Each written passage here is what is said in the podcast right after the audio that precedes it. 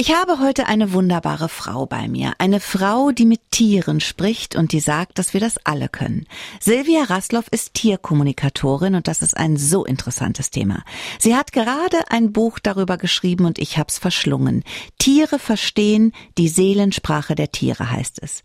Liebe Silvia, ich bin so froh, dass du heute bei mir bist. Hallo meine liebe Martina. Ich freue mich auch, dass du mich erneut eingeladen hast und dass wir heute miteinander sprechen. Silvia, das Buch ist deiner Hündin Philly gewidmet, die dich viele Jahre lang begleitet hat. Und gleich im Vorwort erzählst du eine Geschichte über Philly und dich. Ich finde diese Geschichte so schön, dass ich dich jetzt einfach mal bitten möchte, erzähl uns die doch nochmal in Kurzfassung. Wie war das mit Philly und dir auf dem Hundeplatz? Also, als meine Philly damals aus Ungarn zu uns kam, sind wir ähm, als erstes mal in die Hundeschule, weil ich dachte, sie braucht vielleicht Hundekontakt und so eine Hundeschule, die kann ja auch nicht schaden.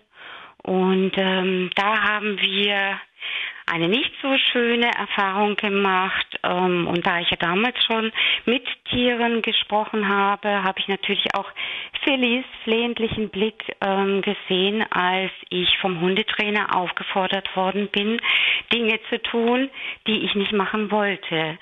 Ähm, ihr anzutun im Prinzip, damit sie meinen Befehlen folgt. Und es ist wirklich ja kein Einzelfall. Ich höre so viele Geschichten, wo jemand etwas getan hat mit seinem Tier und sein Herz, die Sprache seines Herzens ignoriert hat, nur weil es ihm jemand gesagt hat, ähm, der sich vermeintlich damit auskennt, den flehentlichen Blick seines Tieres ignorierend. Mhm. Und ähm, damit fängt die Geschichte an, also weil ich mich dann einfach umgedreht habe und bin gegangen. Und das ist es eben, warum es mir auch eine Herzensangelegenheit ist, die Tierkommunikation in die Welt hinauszutragen, damit es immer mehr Menschen gibt, die eben die Sprache ihrer Tiere verstehen und genau verstehen, was sie ihnen in dem Moment sagen möchten, wenn sie um Hilfe bitten, wenn sie ähm, sich nicht wohlfühlen, Angst mhm. haben und so weiter. Und genau so war das eben mein, bei meiner Philly, die ja aus dem Tierschutz kommt.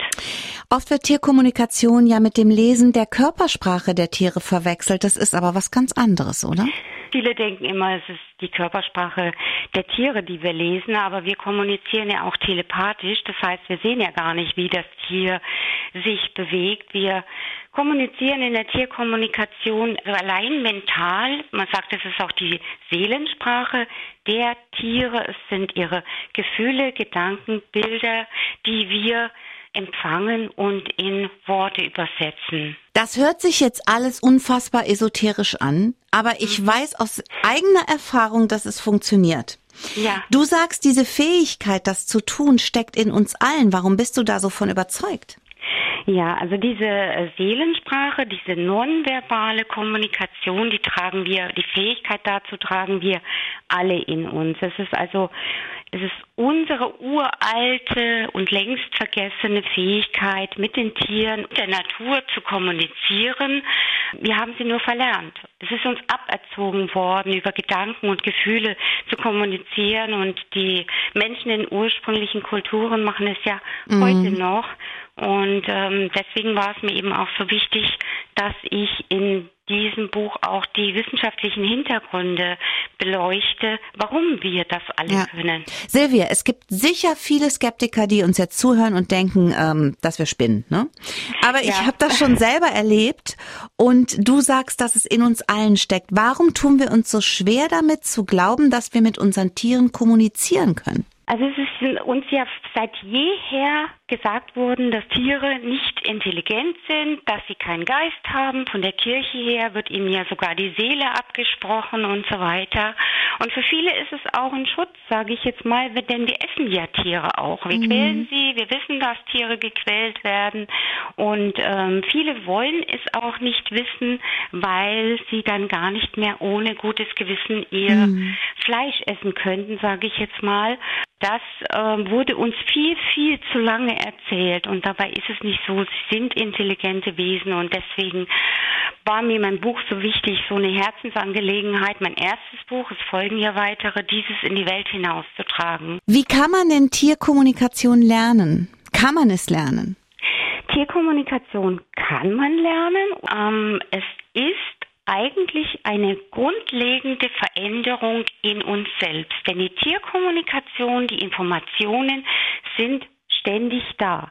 Diese Tierkommunikation ist wie Atmen. Unsere Tiere sprechen mit uns. Sie senden uns Informationen. Und vielen ist schon aufgefallen, dass ihr Tier ihnen was sagen will oder sie konnten ahnen, was das Tier gesagt hat, waren sich aber nicht sicher. Wir tragen diese Fähigkeit ja alle in uns. Und wie gesagt, die Informationen sind alle da. Nur wir sind so verkopft und wir haben in unserer Entwicklung zum modernen Menschen eben leider einiges eingebüßt. Mhm. Und deswegen müssen wir einfach lernen, zur Ruhe zu kommen, an uns selbst zu arbeiten, um ihre Sprache, ihre Informationen wieder zu empfangen. Unser Leben spielt sich weder in der Vergangenheit noch in der Zukunft ab. Wir müssen im Jetzt leben und genau das fällt uns schwer. Tiere sind immer im Jetzt und genau aus dem Grund können wir viel von ihnen lernen. Nur hören und verstehen können wir sie oft nicht. Silvia Rasloff ist Tierkommunikatorin und zwar die beste, die ich kenne. Sie sagt, dass wir erst mit unseren Tieren kommunizieren können, wenn wir uns der Welt um uns herum wieder bewusst werden. Wie wird man denn bewusster, Silvia? Indem man lernt, seine Gedanken zum Stillstand Stillstand zu bringen. Ich sage immer, wenn die, wenn äh, die Gedanken zum Stillstand kommen, fangen die Tiere an zu sprechen. Das heißt wirklich auch mal das Handy wegzulegen, in die Natur zu gehen, Achtsamkeit zu üben, die Welt anfangen so zu sehen, wie wir sie als Kinder gesehen haben, wie unsere Tiere sie sehen. Achtsam zu sein, die Erde wieder unter den Füßen zu spüren, die Luft zu riechen, zu fühlen, wie fühlt sich das an, was kann ich hören, was kann ich sehen. Mhm. Also diese Achtsamkeit müssen wir wieder lernen. Und die Tierkommunikation ist also eine große Veränderung in uns selbst. Wie nimmt man denn wahr, wenn man mit einem Tier kommuniziert? Sieht man Bilder oder fühlt man was? Die Tierkommunikation kommt in Gedanken, Gefühlen, Bildern bei uns an. Das heißt, es können auch Worte ankommen, dadurch, dass, oder Sätze, dadurch, dass wir gelernt haben, auch in Worten, Sätzen zu denken. Ich fühle mich immer als erstes in die Körpergefühle hinein, das Tier irgendwo Schmerzen hat. Und dann ist die Kommunikation eigentlich eine Mischung aus Gedanken, Gefühlen, Bilder, die ich aufschreibe und die Fragen, die ich beantworte. Also mhm. es kommen wirklich Worte bei mir an, ganze Sätze, es blitzen Bilder auf, oft auch aus der Vergangenheit oder wie ihr zu Hause aussieht und so weiter. Wie sendet man den Botschaften? Tut man das laut oder leise?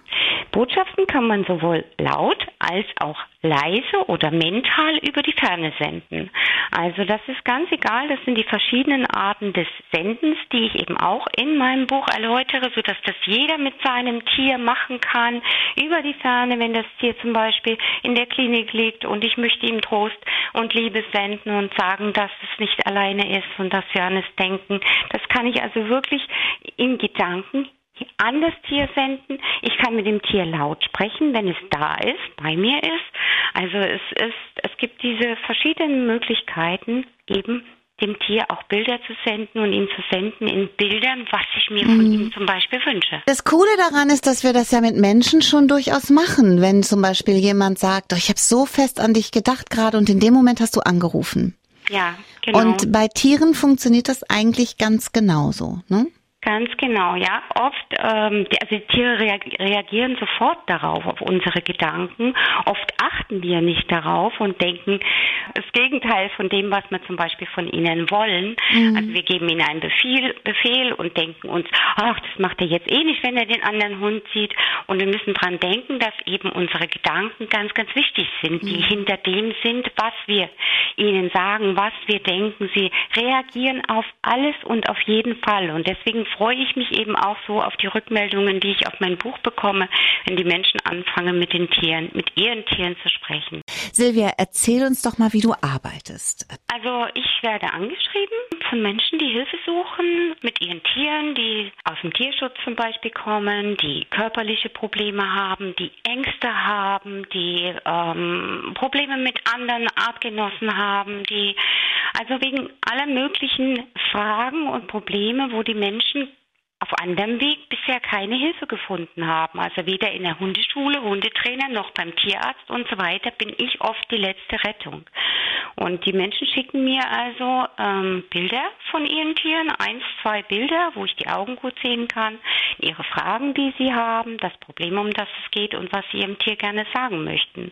Und dann nehme ich mir Zeit, mit dem Tier Kontakt aufzunehmen, spreche mit ihm, schreibe das alles auf und sende das dann an die Menschen. Das hört sich alles so ein bisschen esoterisch an. Mhm. Ich weiß, dass es viele Leute gibt, die jetzt so auf der inneren Bremse stehen und ich kann nur empfehlen, löst die Bremse mal für einen Moment und geht dahin, wo eure Intuition sitzt. Und dann werdet ihr ganz schnell feststellen, dass an dieser Sache sehr viel Wahres dran ist. Das hat sehr viel mit Back to the Roots zu tun. Sehr viel mit bewusst und achtsam sein, auch wenn dieses Wort überstrapaziert ist, finde ich. Es geht auch nicht nur um die großen Dinge, sondern auch ganz kleine Alltagskommunikationen, die oft schief laufen können. Ähm, mir hast du mal sehr geholfen, als unser dritter Hund dazu kam und ich echt nicht wusste, wie die beiden anderen darauf reagieren würden. Das war bei uns, äh, hat das schlussendlich nach hinten raus, es hat ein bisschen länger gedauert, ja. aber hat es gut geklappt. Ja, also die Tiere haben ja auch ihre eigenen Wünsche, Vorstellungen, Instinkte. Da, ähm, also wir können die Tiere nicht programmieren wie eine Maschine genau. sozusagen. Ja. Es ist und bleibt ein Gespräch. Aber ihnen Dinge zu erklären, sie zu bitten, bitten, ähm, etwas zu verändern, zu fragen, warum sie etwas tun und was sie brauchen, um das eben zu verändern. Dafür ist es eine große Hilfe und es gibt eben so viele Geschichten in meinem Buch, wo sich ganz viel verändert hat.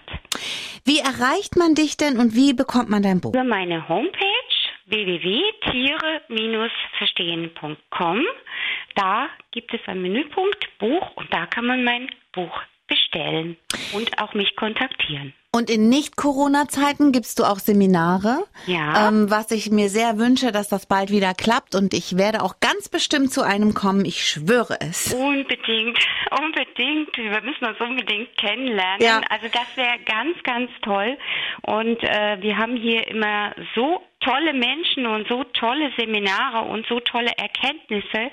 Und es ist toll, die Menschen wirklich zu sehen, wie sie sich von Seminar zu Seminar auch verändern, mhm. persönlich für ihr ganzes Leben. Liebe Silvia, danke für dieses wunderbare Gespräch. Ich hoffe, dass viele Menschen es durch dein Buch schaffen, ihre Tiere besser zu verstehen.